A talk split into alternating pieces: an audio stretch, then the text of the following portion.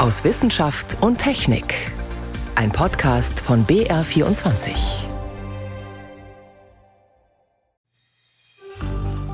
Am Anfang des Ganzen stand ein fantastischer Fund, nämlich die Entdeckung einer altägyptischen Balsamierungswerkstatt. Und in dieser Werkstatt wurden vor fast 3000 Jahren eben Menschen mumifiziert. Und es hat uns natürlich wahnsinnig interessiert, wie haben die alten Ägypter balsamiert. Das wollten wir auch wissen und deswegen haben wir den Münchner Archäologen Philipp Stockhammer besucht. Gleich die ganze Geschichte. Und wir schauen heute auf einen Trend, der diese Woche hohe Wellen geschlagen hat. Prominente lassen sich das Fett wegspritzen mit einem Diabetesmedikament. Und bei denen, die das Medikament wirklich aus gesundheitlichen Gründen brauchen, wird es knapp. Und am Ende dieser Folge, da wissen Sie auch, warum sich die Batterie Ihres Smartphones entlädt obwohl sie es gar nicht benutzen. Diese Themen und mehr im Studio Stefan Geier. Elon Musk, Tech-Milliardär, über 10 Kilo abgenommen. Was ist ein Geheimnis? ist er schnell von Fans gefragt worden dieser Tage. Die Antwort Fasten und Wegovy. Damit ist der Twitter-Chef nicht der einzige. Viele amerikanische Prominente machen ihren Gebrauch des Medikaments zum Abnehmen gerade öffentlich. Wegovy gilt schon als das Abnehm-Zaubermittel der Reichen. Das klingt tatsächlich etwas absurd, denn eigentlich ist der Wirkstoff für Diabetiker entwickelt worden und nicht als Lifestyle-Medikament. Aber klar, abnehmen, das wollen viele und wenn man sich dafür vermeintlich nicht schinden muss, also anders essen und Sport treiben, so wie es halt normal geht, dann hört sich das zumindest toll an. Aber es gibt auch schon die ersten Warnungen von Ärzten und von Usern des Medikaments, die nach dem Absetzen doppelt so viel wieder zugenommen haben wie vorher. Außerdem ist die Nachfrage mittlerweile so hoch, dass es zu Lieferengpässen gekommen ist und betroffene Diabetespatienten, die das Medikament wirklich brauchen, Schwierigkeiten hatten, es zu bekommen. Kaufen also die reichen Gesunden jetzt den Kranken die Medikamente weg, um besser ins Abendkleid zu passen? Was genau steckt drin in dieser geheimnisvollen neuen Fettwegspritze aus der Glamour-Welt? Jenny von Sperber. Der noch recht neue Wirkstoff nennt sich Semaglutid und ist ein hormonartiger Wirkstoff. Er kann Menschen mit Diabetes 2 helfen, ihren Blutzuckerspiegel zu senken. Seit 2018 ist das Diabetesmedikament namens Ozempic auf dem europäischen Markt zugelassen. Und es kann noch mehr, erklärt der Internist Harald Schneider von der Deutschen Gesellschaft für Endokrinologie. Es hat auch einen Einfluss im Gehirn auf das Hungergefühl. Wenn man Hunger hat, bevor man etwas isst, wird das Hungergefühl weniger, wenn man eben so eine Substanz spritzt. Und auch nachdem man was gegessen hat, wird man ein bisschen schneller satt. Und zum Dritten wirkt es auch äh, im Magen-Darm-Trakt, ja, indem es einfach so die ganze Magen-Darm-Aktivität etwas verlangsamt, sodass wir dann auch länger das Essen im Magen haben und auch dadurch weniger schnell wieder hungrig werden. Die Behandlungen mit Ozempic haben deshalb auch dazu geführt, dass die Patienten stark abgenommen haben. Für einige Diabetes-2-Patienten ein willkommener Nebeneffekt, denn viele von ihnen leiden durch ihre Krankheit an Übergewicht. Eine amerikanische Studie mit knapp 2000 Menschen, die nicht an Diabetes, aber an Übergewicht und Adipositas leiden, konnte es 2021 dann tatsächlich belegen. Semaglutid, einmal pro Woche gespritzt, führt zu einer erstaunlichen Gewichtsabnahme. In Kombination mit Lebensstilveränderungen hatten die Patienten nach 68 Wochen etwa 15 Prozent ihres Körpergewichts verloren. Bei der Kontrollgruppe, die sich ein Placebo gespritzt hatte, waren es nur 2,4 Prozent. Seit kurzem ist deshalb ein neues Medikament mit dem gleichen Wirkstoff, aber höher dosiert zugelassen, Vegovi, für Adipositas-Patienten. Erstmal ist es völlig klar, dass dieser Wirkstoff für Menschen, auf die diese Kriterien nicht zutreffen, gar nicht gemacht und gar nicht untersucht worden ist. Das heißt, bei denen, wo man es gar nicht untersucht hat, kann man gar nicht abschätzen, ob noch weitere Nebenwirkungen auftreten können. Man kann sich vorstellen, wenn eine Person, die 50 Kilogramm wiegt, sich die gleiche Dosis spricht wie andere Personen, die im Schnitt 100 oder 200 Kilogramm wiegen, dass da andere Wirkstoffkonzentrationen auftreten, kann man sich denken. Obwohl Vegovi als Medikament für Übergewichtige jetzt zugelassen ist, kann man es in Deutschland noch nicht kaufen. Und auch beim Diabetesmedikament Ozempic kommt es immer wieder zu Lieferengpässen. Der Hersteller spricht von einer unvorhersehbar hohen Nachfrage. Möglicherweise gibt es deshalb zu wenig, weil gesunde Menschen die schnelle Fettwegspritze für sich entdeckt haben. Wie sie aber bei gesunden Menschen wirkt, ist gar nicht untersucht. Wie jedes Medikament hat auch Vegovi Nebenwirkungen. Eine Nebenwirkung, das sind tatsächlich so Magen-Darm-Beschwerden. Das ist etwas, was relativ viele, vielleicht so ein Drittel der Patienten berichten, aber in unterschiedlicher Ausprägung. Auch wie der Körper auf lange Sicht reagiert, ist noch unklar. Wäre aber wichtig zu wissen, denn wer die Spritze wieder weglässt, nimmt auch wieder zu, sagt Harald Schneider. Man muss sich das so vorstellen wie bei einem Blutdruckmedikament. Das wirkt auch nur so lange, solange man es einnimmt. Aber will man eine Lifestyle-Spritze sein Leben lang spritzen? Schon allein finanziell dürfte das für die meisten Menschen schwierig sein. Schon das niedriger dosierte Diabetesmedikament ist teuer. Ich weiß nur, was das Ozempic kostet. Das kostet, ich glaube, so um die 240 Euro für drei Monate. Was es kosten wird, wenn das Adipositas-Medikament auf dem Markt ist, weiß ich noch nicht. Da es aber höher dosiert ist, wird es auch noch teurer sein, vermutet Oliver Heusinger von der Deutschen Adipositas-Gesellschaft. Wir werden vermutlich von dreistelligen Kosten sprechen monatlich. Das sind natürlich Größenordnungen, das können sich viele Betroffene jetzt nicht dauerhaft leisten. Kostenerstattungen der Krankenkassen für Medikamente zum Abnehmen sind in Deutschland allerdings immer noch gesetzlich ausgeschlossen. Dabei gäbe es viele krankhaft übergewichtige Menschen, denen die neue Spritze wirklich helfen würde, sagt Heusinger. Auch um Folgeerkrankungen zu vermeiden. Für weitestgehend gesunde Tech-Milliardäre Hollywood- und Influencer-Stars, die sich die Spritzen leisten können, ist Vegovi aber nicht gemacht. Und deshalb ist es auch kein besonders raffiniertes Geheimnis. Die neue Fettwegspritze der Promis. Jenny von Sperber hat sich das Ganze genauer angesehen. Wer sein Handwerk beherrscht, der ist begehrt. Und das war auch im alten Ägypten so. Nicht nur beim Pyramidenbauen, sondern auch beim Mumifizieren, also dafür sorgen, dass der Körper nach dem Tod haltbar gemacht wird. Für die Reise in die nächste Welt zum Beispiel. Oder, und da wird es für uns interessant, damit er auch Jahrtausende später noch erhalten ist. Und was braucht der ordentliche Handwerker? Eine Werkstatt. Und weil ein Münchner Archäologenteam auf so eine gestoßen ist, können sie jetzt die geheimnisvollen Konservierungsmethoden der Ägypter entschlüsseln. Sebastian Kirschner. Ob bestattet mit goldener Maske, im schweren Steinsarkophag oder verborgen hinter einem gemalten Antlitz. Mumien sind der Inbegriff für altägyptische Begräbnissitten. Doch wie die Verstorbenen dafür einst genau behandelt wurden, war lange ein Geheimnis eines dem Forscher wie der Münchner Archäologe Philipp Stockhammer langsam näher kommen. Am Anfang des Ganzen stand ein fantastischer Fund, nämlich die Entdeckung einer altägyptischen Balsamierungswerkstatt. Und in dieser Werkstatt wurden vor fast 3000 Jahren eben Menschen mumifiziert, balsamiert, um dort bestattet zu werden. Man würde jetzt denken, na ja, wir kennen doch so viele Mumien aus Ägypten, so ist es auch. Aber bislang kannte man eben keine Werkstatt, wo diese Mumifizierung stattfand. Und es hat uns natürlich wahnsinnig interessiert, wie haben die alten Ägypter balsamiert. In Saqqara nahe Kairo war 2016 ein deutsch-ägyptisches Forscherteam auf die Balsamierungswerkstatt gestoßen. Die hatten die alten Ägypter einst unterirdisch angelegt, mit ausgeklügelter Luftzufuhr und Ablaufrinnen für Körperflüssigkeiten. Doch noch interessanter für Philipp Stockhammer Öl- und Salbgefäße aus der Werkstatt. In einem chemischen Labor in Kairo konnte er mit Kollegen deren Inhalt entschlüsseln.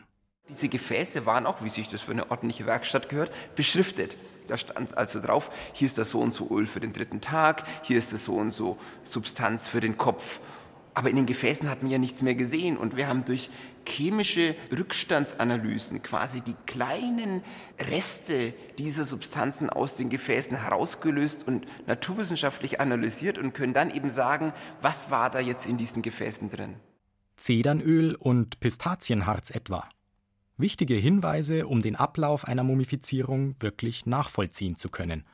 Zwar haben Wissenschaftler schon Mumien direkt untersucht, nach Spuren bestimmter Substanzen geforscht, doch die gaben nur wenige Hinweise. Über Details wussten bislang nicht einmal Fachleute wie der Münchner Pathologe und Mumienforscher Andreas Nährlich genau Bescheid. Alles, was wir bis jetzt wissen, beruht auf schriftlichen Aufzeichnungen und die sind sozusagen aus zweiter Hand. Die wichtigste dabei ist die von Herodot übermittelte Praxis der Mumifikation, würde ich sagen. Aber wir müssen davon ausgehen, dass Herodot es selber nie gesehen hat, sondern höchstens aus Berichten exzipieren konnte. Und das Jahrhunderte später. Herodot lebte im 5. Jahrhundert vor Christus. Da lag die Blütezeit der Mumifizierung schon gute 500 Jahre zurück.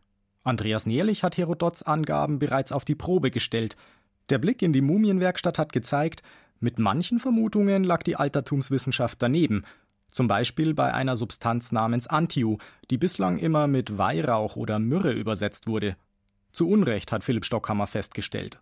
Wir haben Gefäße, da steht Antiu außen drauf und innen ist immer eine Mischung aus Zedernöl, Wacholder oder Zypressenöl und außerdem einem tierischen Fett. Das heißt, Antiu ist nicht eine bestimmte Substanz, sondern eine Mischung. Und gleichzeitig konnten wir sehen, dass eine Vielzahl dieser Substanzen, die man für die Balsamierung verwendet hat, eben nicht aus Ägypten selbst stammt, sondern vieles aus dem Ostmittelmeerraum wie Zedernöl oder Pistazienharz. Aber wir haben eben auch tropische Harze gefunden, die entweder aus dem tropischen Afrika und einige ausschließlich aus dem tropischen Südostasien kommen. Für den Archäologen ein Zeichen dafür, wie globalisiert die Welt bereits um 600 vor Christus war und wie viel Aufwand die Ägypter in das Leben nach dem Tod investierten. Klar ist für Mumienforscher Andreas Nährlich aber auch, gänzlich verstanden ist die Balsamierung der alten Ägypter damit noch lange nicht. Es kann natürlich sowas immer nur eine Art Blitzlichtaufnahme sein. Immerhin haben die Ägypter ja 3000 Jahre lang eine Hochkultur gehabt. Und damit genug Gelegenheit, ihre Mumifizierungstechniken weiterzuentwickeln. Und auch an das Budget verschiedener Klientel anzupassen. Von der reichen Elite mit exotischen Balsamierungszutaten wie hier bis zu den sozial Schwachen, deren Körper mit Nilschlamm gefüllt und nur durch den heißen Wüstensand konserviert wurde. Aber wenn es nach Philipp Stockhammer geht, dann waren die Analysen an den Gefäßen ohnehin nur ein erster Schritt.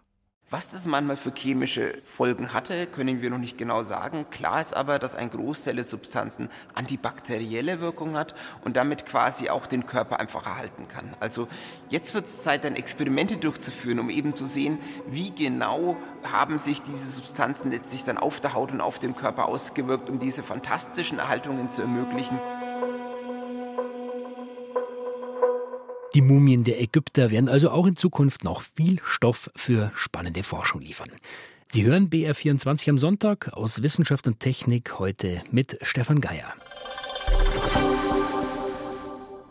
Die Konzentration lässt nach, das Gedächtnis hakt manchmal. Das sind nur zwei von etlichen Symptomen, die bei Long-Covid-Patientinnen auftreten. Das gibt es aber nicht nur nach Corona, sondern auch nach anderen Virusinfektionen, Grippe zum Beispiel. Damit ist schon länger klar, hat man sich mit einem Virus angesteckt, dann kann das die Leistungen des Gehirns beeinflussen. Negativ, mittellangfristig. Und jetzt wird eine weitere Gefahr deutlich. Auf lange Sicht können die Viren offenbar auch Alzheimer auslösen, Parkinson und weitere Gehirnkrankheiten. Moritz Pompel hat recherchiert. Viren wie etwa Herpes oder Grippeviren dringen in den Körper ein. Um die Eindringlinge zu bekämpfen, bildet unser Immunsystem Antikörper gegen sie. Aber diese Antikörper können auch das Gehirn selbst angreifen und die Nervenzellen schädigen. Langfristig könnten dadurch Erkrankungen wie Alzheimer, Parkinson oder multiple Sklerose begünstigt werden. Eine neue Studie aus den USA erhärtet den Verdacht. Die Forschenden haben finnische und britische Gesundheitsdaten ausgewertet von rund 800.000 Patienten. Der stärkste Hinweis, wer eine virale Hirnentzündung hatte, bekam später rund 30 Mal häufiger Alzheimer. Aber auch eine Lungenentzündung reichte schon aus, um das Risiko zu vervierfachen. Der Zusammenhang zwischen Virusinfektionen und späterer Demenz ist einleuchtend, sagt Harald Prüß vom Deutschen Zentrum für neurodegenerative Erkrankungen in Berlin. Wir wissen ja schon seit längerem, dass gerade die Herpes-Simplex-Virus Typ 1, also dieses häufige Herpesvirus, dass das mit hoher Wahrscheinlichkeit in irgendeiner Form zur Alzheimer-Demenz beiträgt. Wir wissen noch nicht ganz genau wie, aber es gibt eben eine Reihe von Befunden, dass man zum Beispiel in diesen sogenannten Plaques im Gehirn von Alzheimer-Patienten die DNA von Herpesviren viel häufiger findet als in anderen Gehirnen. Trotzdem, ein Beweis ist das noch nicht, denn es könnte gut sein, dass die Demenz zuerst da ist und sich die Patienten erst dann mit einem Virus anstecken, das sich zufällig auch im Gehirn nachweisen lässt. Es ist nicht gut oder hundertprozentig auszuschließen, dass Patienten mit einer Demenz nicht vielleicht viel häufiger an Viren erkranken. Auf der anderen Seite ist die Forschung aber doch schon ziemlich weit, zumindest für einen Erreger, das Epstein-Barr-Virus, bekannt durchs Pfeiffersche Drüsenfieber. Es könnte zumindest mitverantwortlich sein für multiple Sklerose, kurz MS, Zu diesem Schluss kommt eine andere US-Studie mit 5 Millionen Patientendaten. Die Forschenden konnten in der Hülle der Viren sogar ein Protein ausfindig machen, das vermutlich die Nervenschädigungen auslöst, sagt der Neurobiologe Martin Korte vom Helmholtz Zentrum für Infektionsforschung. Natürlich ist die Sache auch hier nicht ganz eindeutig. Auch bei den MS-Fällen sind es nicht mal ein Drittel der Erkrankungen, die man so erklären kann. Aber darüber ist man schon extrem froh. Hier wäre eine Impfung unglaublich hilfreich. Bei anderen Viren braucht man natürlich konkrete Daten, um diese Viren zu identifizieren als Risikofaktoren. Auf Verdacht gegen verschiedene Viren zu impfen, um eine spätere Demenz zu vermeiden, dafür ist es definitiv zu früh. Erstmal müsste der Zusammenhang ganz klar bewiesen sein. Studien dazu laufen. Ein Ansatz, menschliche Antikörper, die nach einer Viruserkrankung entstanden sind, werden Mäusen ins Gehirn gespritzt. Dann wird untersucht, ob sie Gedächtnisstörungen entwickeln. Solche Autoantikörper lassen sich vielfach auch bei Long-Covid-Betroffenen nachweisen, im Hirnwasser. In einer Studie war der Antikörperspiegel besonders hoch bei Patienten, die besonders starke Gedächtnisstörungen hatten. Deshalb wäre neben möglichen Impfungen gegen die Viren ein zweiter Therapieansatz dieser hier, die Reaktion unseres Immunsystems zu unterdrücken. Martin Korte die Immunzellen des Gehirns, das sind Mikrogliazellen, deren Aktivierung haben wir mit pharmakologischen Substanzen versucht zu unterdrücken und konnten im Mausmodell für eine Alzheimer-Krankheit zeigen, dass das eine schützende Wirkung hat. Bis solche Therapien im menschlichen Gehirn funktionieren könnten, ist es noch ein weiter Weg. Was dagegen heute schon versucht wird, ist eine Blutwäsche. Dabei werden gerade bei Long-Covid-Betroffenen Virusantikörper aus dem Blut entfernt. Ob das gegen eine spätere Demenz hilft, auch das ist bisher nur eine Vermutung. Virusinfektionen und ihre langfristige Gefahr fürs Gehirn. Moritz Pompel war das.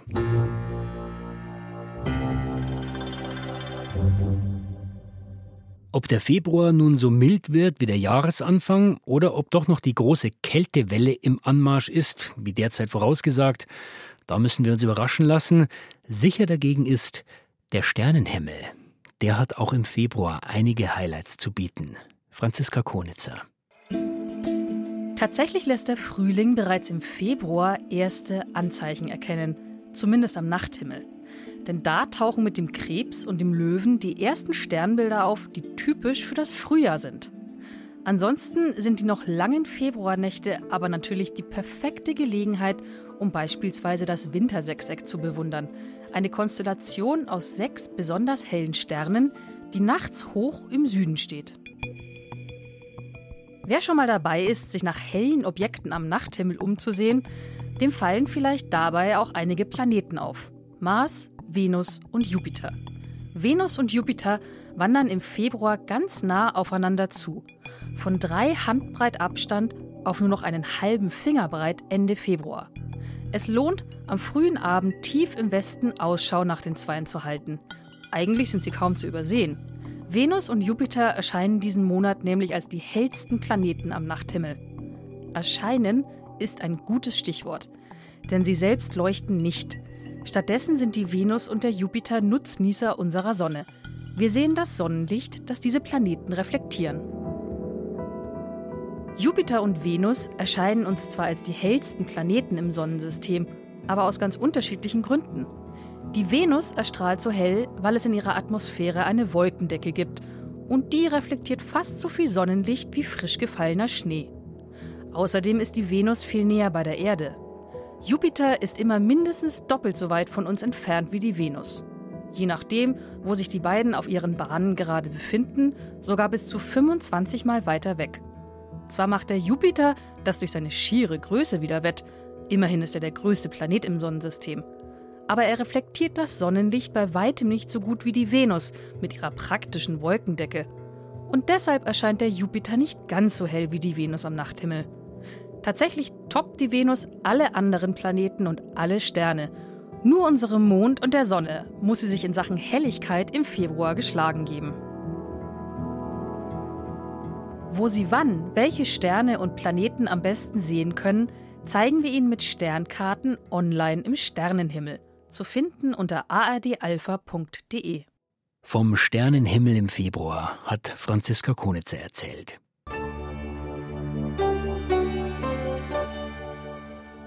Es nervt einfach, wenn der Handy-Akku leer ist. Weil es meistens genau dann passiert, wenn man es gerade mal wirklich dringend braucht. Und noch nerviger ist, wenn der Akku leer wird, obwohl man das Handy gar nicht benutzt. Das geht nicht nur uns Smartphone-Nutzern so, das passiert auch bei Laptops und bei E-Autos, denn die haben alle eins gemeinsam, in ihrem Bauch arbeiten Lithium-Ionen-Akkus. Aber das wird sich vielleicht bald ändern, weil Forscher aus Kanada haben jetzt herausgefunden, warum das so ist. Anna Dannecker. Klebeband in Akkus soll eng aufgerollte Elektroden zusammenhalten. Doch bestimmte Plastikklebebänder kleben nicht nur, sondern tragen auch zur Selbstentladung der Lithium-Ionen-Akkus bei.